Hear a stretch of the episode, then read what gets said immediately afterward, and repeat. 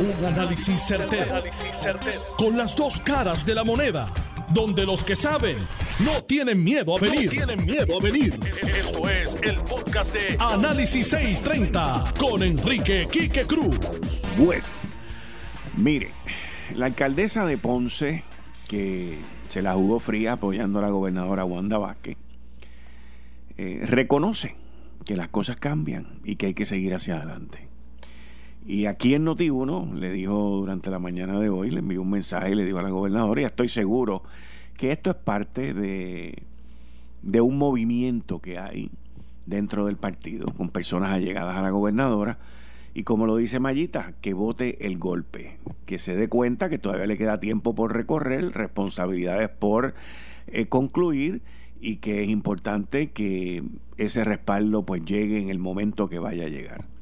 La gobernadora por su parte ha ido modificando, ha ido cambiando, ha ido suavizando y aquella dejadez que se vio la primera semana después de la primaria del 16 de agosto, del final de la primaria y la secundaria, pues ya se ha visto muchísimo más activa en otra serie de funciones y en otra serie de situaciones que está viviendo su administración.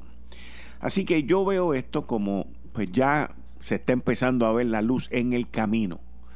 Y la gobernadora tiene que entender, y yo sé que lo entiende, que ella no puede ir a la historia como la historia la llamó a ella. La historia la llama a ella. Ella cae en la historia, en un momento histórico, en un momento nunca antes vivido en Puerto Rico, para llenar un vacío un vacío llamado por nuestra constitución y ratificado y interpretado por el Tribunal Supremo de Puerto Rico. Y ese llamado y ese vacío era para que cubriese al renunciante Ricardo Rosselló y terminara ese mandato. En el camino vino la serpiente y le enseñó a Eva una manzana y la manzana Eva no se la comió, se la llevó a Adán y Adán de tonto fue y se la comió. Usted le puede poner nombre a quien usted le dé la gana. Y ahí de momento se acabó el paraíso. Y eso fue lo que pasó en esta gobernación. Se acabó el paraíso el 16 de diciembre del 2019. No solamente se acabó el paraíso para la parte constitucional y el hueco y el vacío que ella estaba llenando en aquel momento como gobernadora constitucional de Puerto Rico. Pero se acabó el paraíso, después la tierra tembló, después vino la pandemia, después ha venido un reguero de cosas este, catastróficas. Y ahora de momento estamos en la calma. Ahora ella se está enfocando para lo que fue su llamado. Y todavía le quedan cuatro meses muy, pero que muy importantes. Todavía le quedan una serie de proyectos, una serie de nombramientos, pero más importante, lo más importante que le queda a ella es asegurarse que el Partido Nuevo Progresista repita.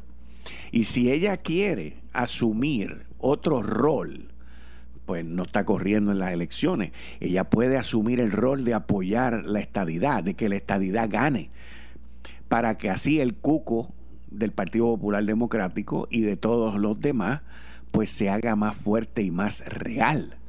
Esa se debería de ser una de las banderas, una de las luchas que la gobernadora debería de tomar en estos cuatro meses, aparte de su función como gobernante. La otra que yo entiendo que es la más lógica, porque le queda alrededor de la esquina, es la vacante que hay ya y que ha habido durante estos cuatro años en la alcaldía de San Juan. Gobernadora, usted lo ha visto, usted lo ha vivido. San Juan está en una decadencia brutal, administrativa, económica, social, de todo.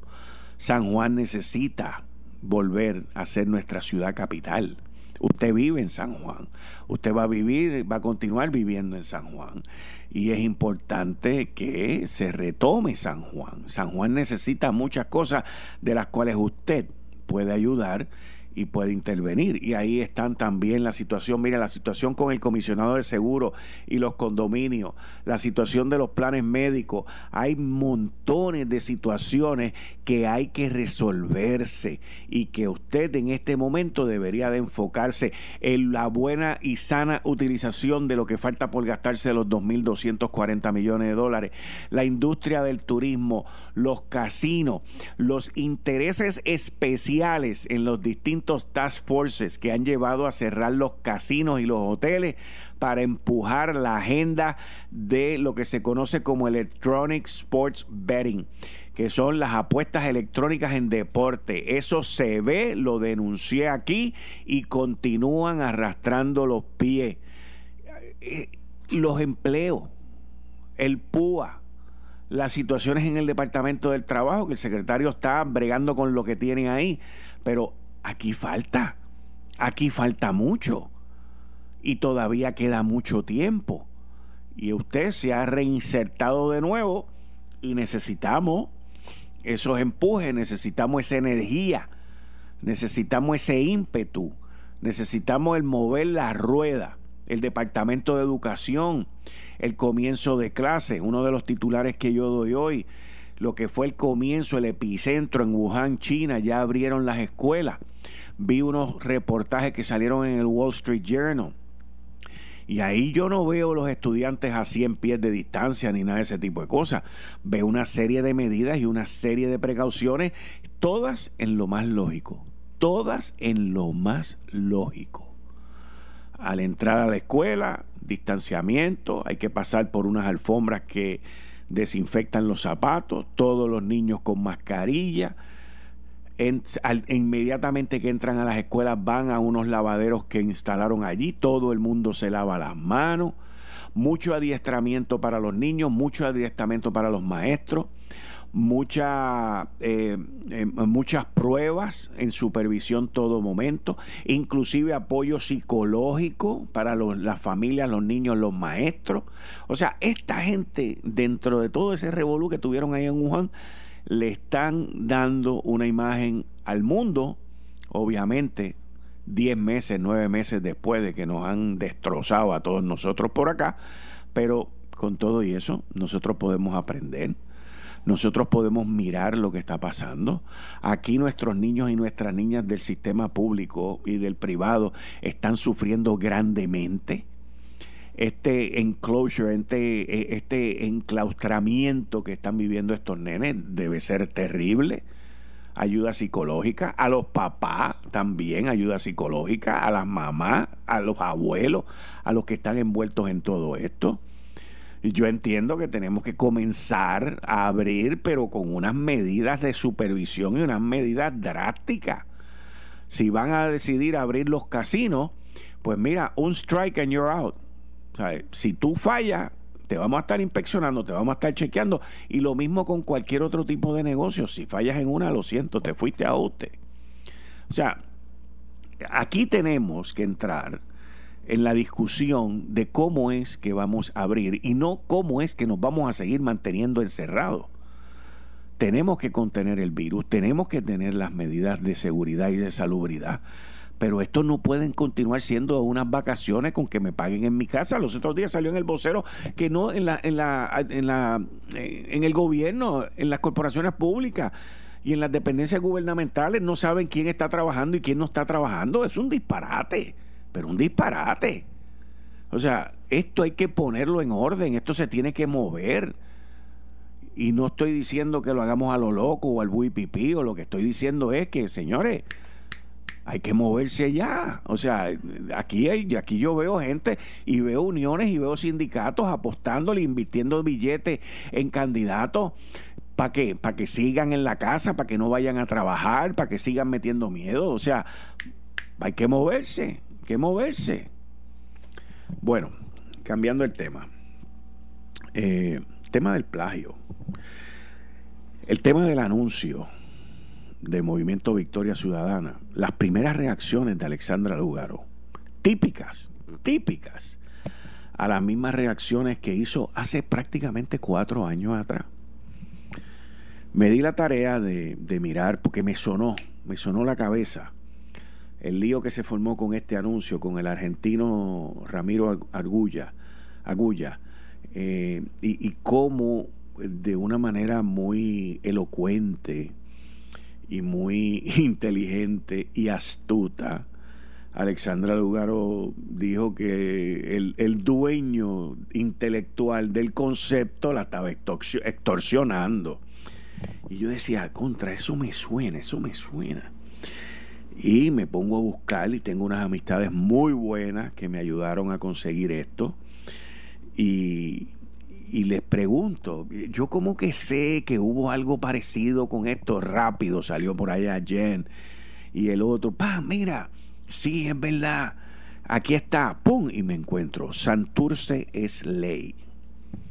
Y entonces veo este escrito que tiene cuatro años y dice así, Hoy se debaten los derechos de autor de sobre 20 artistas que han donado su tiempo y arte para mejorar un área. Esos mismos artistas que le dieron vida y un giro a la noticia negativa del país y alentó a muchos a querer ver una nueva ciudad que tuviese más arte público y fácil acceso. En los pasados días todo un movimiento se redujo a un candidato que por no pedir permiso prefirió cuestionar y negar esos derechos para quedar bien frente a sus seguidores públicamente. El tema de discusión era nuestro derecho a querer o no querer ser incluido en algún material con fines políticos y o comerciales sin previa consulta. El mero hecho de pensar que nuestra decisión puede ser revocada de tal manera es aterrador y hasta decisivo en el futuro de nuestras carreras y proyectos. La decisión de los artistas afectados era de que no querían ser partícipes sin distinción de partido político, simplemente no afiliarnos sin previa consulta a cualquier ideal político. Nuestro reclamo nunca tuvo que ver con la actividad y el uso del lote mucho menos de coartar el derecho a un candidato a hacer su presentación final en el área. El lote y barrio no nos pertenece, aunque muchos de nosotros los artistas residimos en esa área por muchos años, el área no, aún no, aún lo sintamos nuestro y trabajemos día a día para mejorarlo. Repetimos, esto nunca fue un ataque personal, como dicho desde un principio. Nuestro reclamo inicial era sencillo, que se removieran las imágenes de los artistas del video promocional de la campaña de Alexandra Lúgaro, lo cual se le envió un mensaje en privado antes que nada. Nuestro reclamo nunca fue que no se diera su actividad, al contrario, entendemos el bienestar económico que este tipo de actividad puede traer a la comunidad. Somos parte de la comunidad existente y ver a personas crear comercio y apreciar nuestro trabajo nos llena de orgullo y ganas de continuar como proyecto, Santurce Ley trató de defender los derechos de los artistas solo para ver una masa cegada políticamente, rechazar nuestro reclamo de respeto e insultar nuestro esfuerzo como uno de aprovechamiento y de listería. La realidad es que intentamos razonar respetuosamente y levantar un reclamo de defensa y el mismo fue entendido por pocos por pocos de las personas que asistirían en nuestro barrio en los próximos días. Y por ahí continúa el relato de este, este conflicto que surgió por propiedad intelectual de un grupo de artistas que no querían que se presentaran como que ellos estaban afiliados al movimiento de en aquel momento que también presidía Alexandra Lugaro. Y en aquel momento también, como dicen ellos mismos ahí en Santurce Ley, les cayeron atrás como que ellos eran unos listos y esto lo... Es exactamente lo mismo que está ocurriendo ahora. Exactamente lo mismo. Alexandra Lugaro y su equipo de trabajo se copian de este comercial de Ramiro Agulla.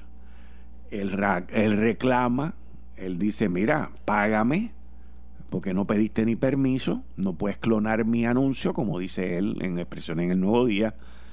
Y entonces ella comienza unas conversaciones con él. Cuando tú empiezas a negociar, él se fue hasta Marte y le pidió 1.2 millones de pesos. Pues qué rayo, por pedir nadie ha sido nada, ni ha ido preso. Pero entonces ella le ofrece 3 mil, que es el otro extremo, debajo de la tierra. Pero entonces luego sale Alexandra y dice que él la está extorsionando. Que él la está extorsionando. ¡Wow! Alexandra es una mujer inteligente.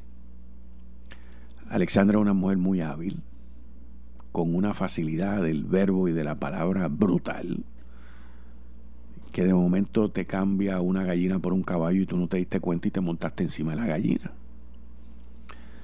Pero la realidad de esto es que esto no le conviene a ella, no le conviene al movimiento, no le conviene a nadie, a nadie. Y esto es una pelea que ella sabe que tiene todas las de perder y la mejor manera de esto es negociarlo y resolverlo.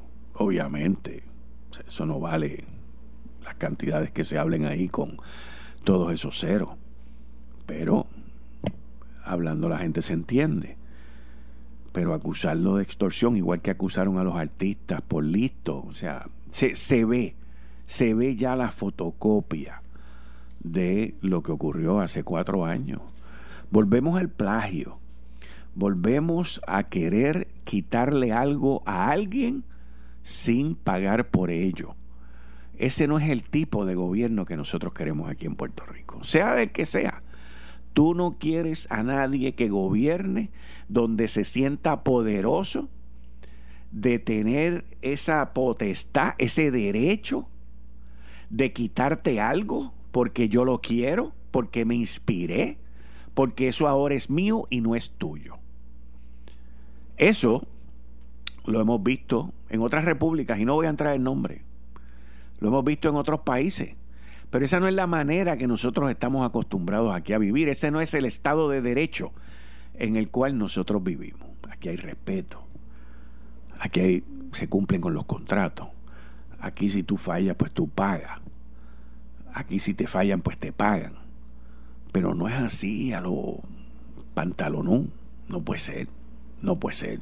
Ah, entonces, la excusa de, no, porque es que aquel la tiene en contra mía, aquel me persigue, la otra también. O sea, siempre la culpa la tiene otro. En el caso de discrimen contra la compañía de su madre, la culpa era de otro. En el otro caso, es de otro. En el de los artistas de Santurce Ley, la culpa era de los artistas. Aquí, del argentino. Y ahora en mi análisis, pues me imagino que será mía también. Cada cual se hace responsable de lo que dice. Pero la realidad de todo esto es que, que qué bueno, que qué bueno, que tenemos tiempo de conocer a todos los candidatos, de ver su comportamiento ante otras personas, ante el mercado internacional y ante el mercado local y tomar las decisiones que se vayan a tomar. Mi opinión de nuevo es, arreglar esto es bien sencillo. Y lo que toma es el que dos partes estén interesadas en llegar a un acuerdo. Porque de que se falló, se falló. De que se copió, se copió.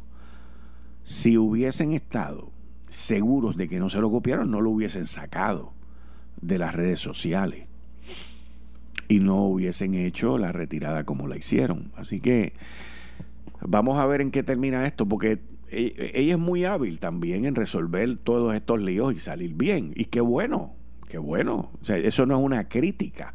Estoy describiendo su comportamiento como lo he visto por los pasados cuatro años. Eh, y, y es interesantísimo el analizarlo también.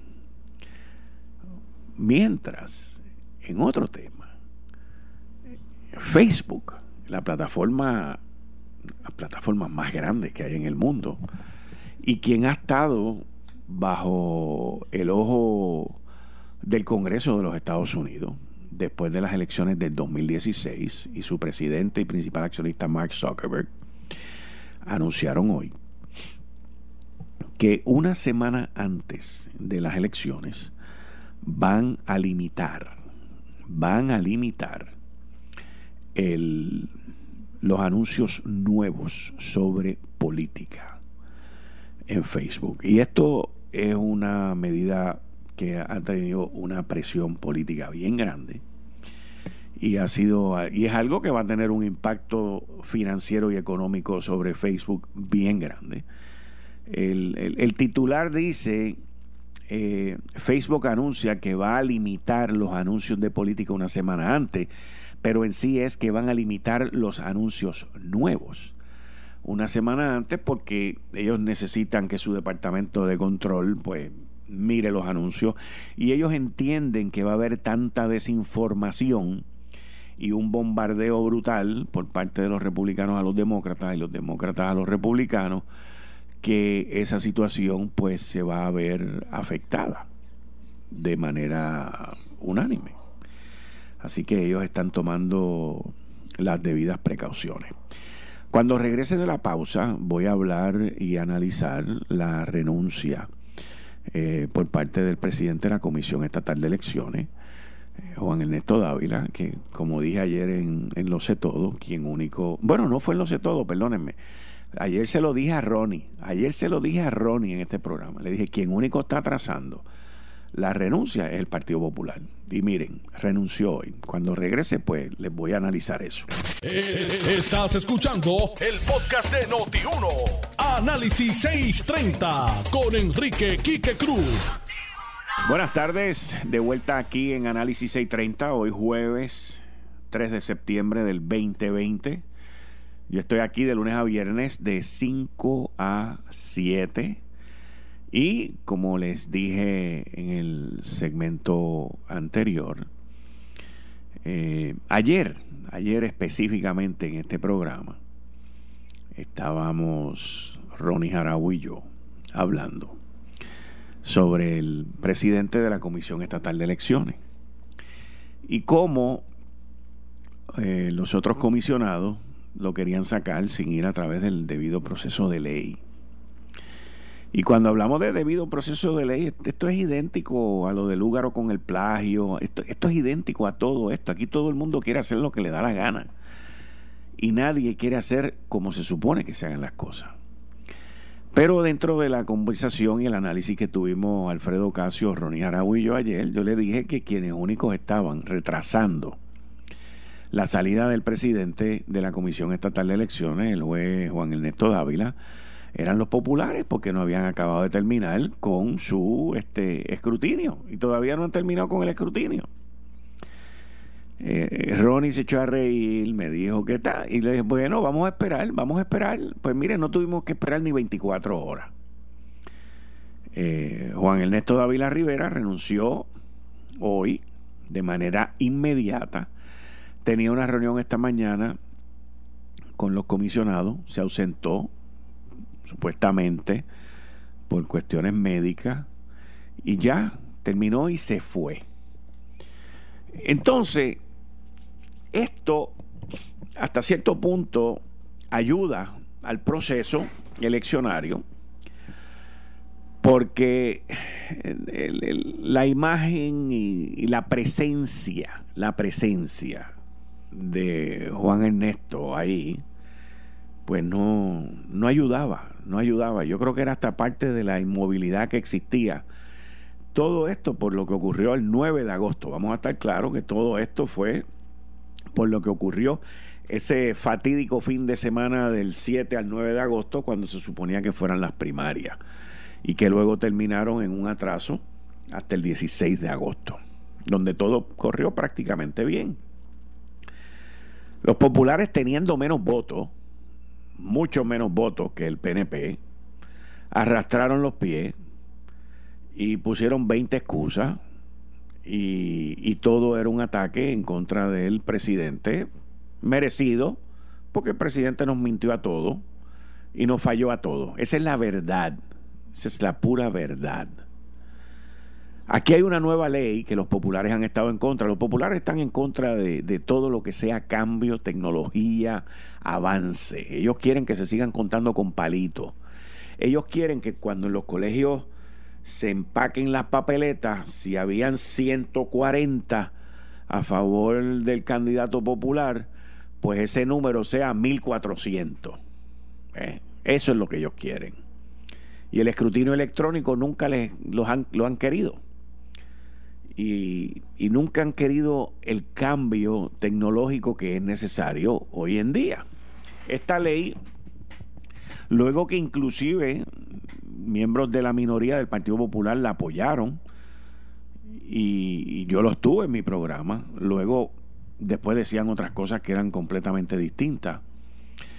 Pero es la ley, es la ley 58 y el artículo 39.3 el que dice cómo es que se va a despedir al presidente. Y hay siete causales. Le metieron seis querellas, cuatro se desestimaron. Ahora es un panel del Tribunal Apelativo quien decide. Eh, quien lo reemplace tiene que ser un juez. Eh, eh, es complicada la cosa porque es nueva. Los populares se quejan de la ley, se quejan de, lo que le hicieron los PNP, pero se miran en un espejo y cuando están en el poder hacen exactamente lo mismo. Así que nosotros pues estamos a la merced. A mí lo más que me preocupa de todo esto es que el Partido Popular Democrático sabe que ellos solos no ganan ni la alcaldía de Río Piedra. No ganan ni la alcaldía de Río Piedra. Solos. Ellos saben que tienen que buscar en otros lados. Ellos saben que Alexandra Lúgaro fue la que evitó que el Partido Popular estuviese gobernando ahora mismo. Y ellos saben que Alexandra Lúgaro es la que podría evitar el que ellos gobiernen en el 2021.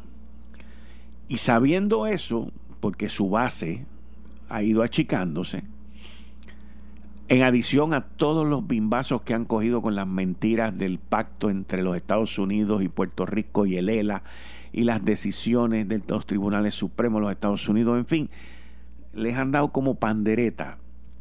Y en adición a eso tienen una minoría, una minoría bien pequeñita, que es soberano independentista dentro del Partido Popular. Y esa minoría suena como si fuera una mayoría. Suenan, hacen mucho ruido, tienen unos altavoces bien grandes. Y el Partido Popular sabe que tiene ese problema de la independencia, del separatismo. En adición a eso, también saben que tienen el problema de la independencia y el separatismo reflejado, renacido en Aníbal Acevedo Vilá, Luis Gutiérrez, Nidia Velázquez. Y en adición a eso entonces entra Charlie Delgado, que ganó apabullando a todo el mundo. Y Charlie siempre ha sido soberanista, pero cambió. Estamos en unas elecciones. Acuérdense que los soberanistas se esconden en año electoral, menos Carmen Yulín. Y entonces, no quieren hablar del estatus. Ellos no quieren hablar del estatus. Por ahí vienen unos debates. Por ahí vienen unos debates en televisión y en las emisoras Noti1 lo está anunciando. Van a tener que hablar de eso. No les queda de otra. ¿Y qué van a decir? Bueno, yo entiendo que van a decir que ellos creen en un ELA mejorado, fuera de la cláusula territorial, y que no sé qué más. Bueno, eso es lo que ellos creen. La realidad es otra.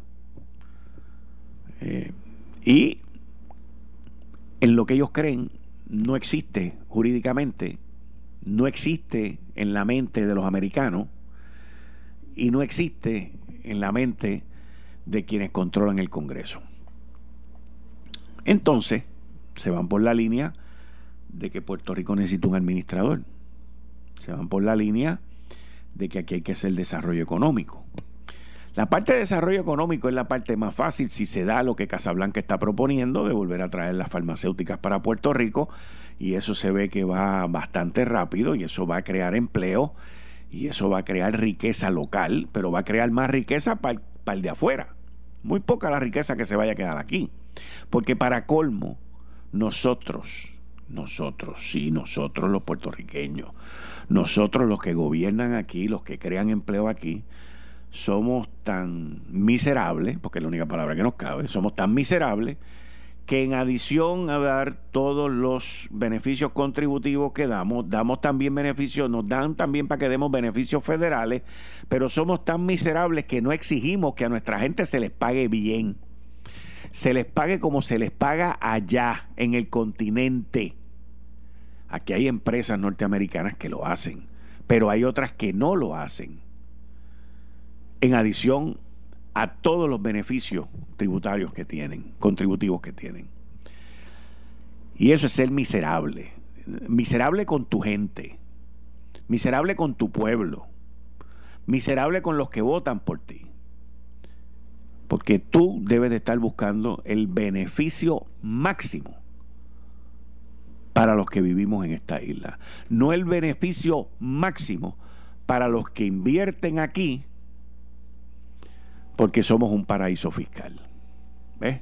Y ahí es donde todos los que apoyan esas leyes y todos los que anuncian que tenemos mano de obra barata, ahí es donde más miserables son.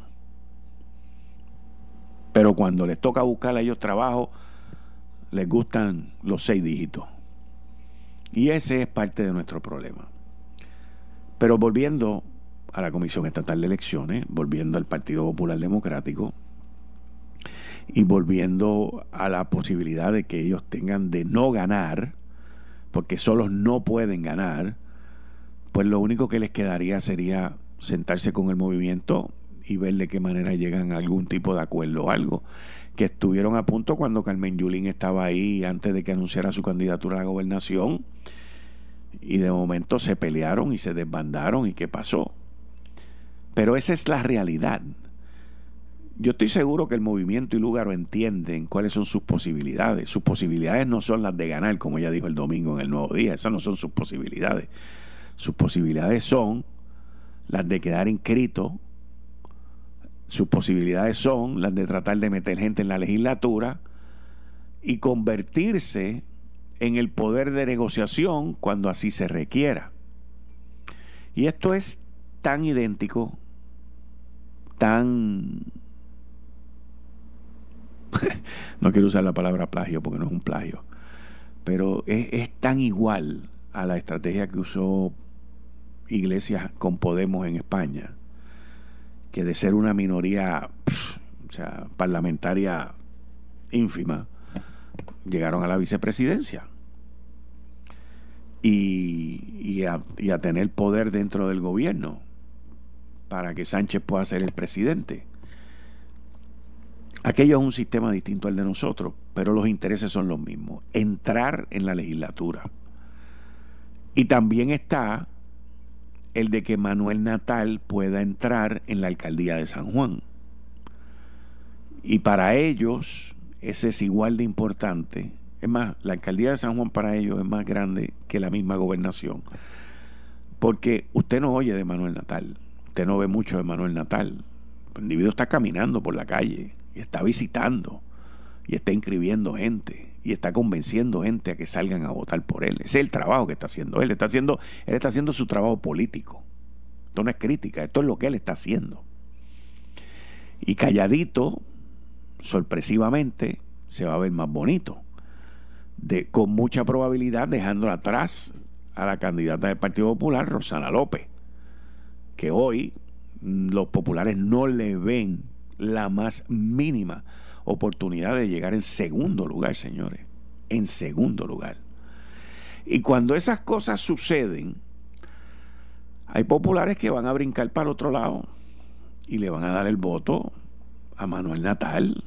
Y para ese movimiento es bien importante eso.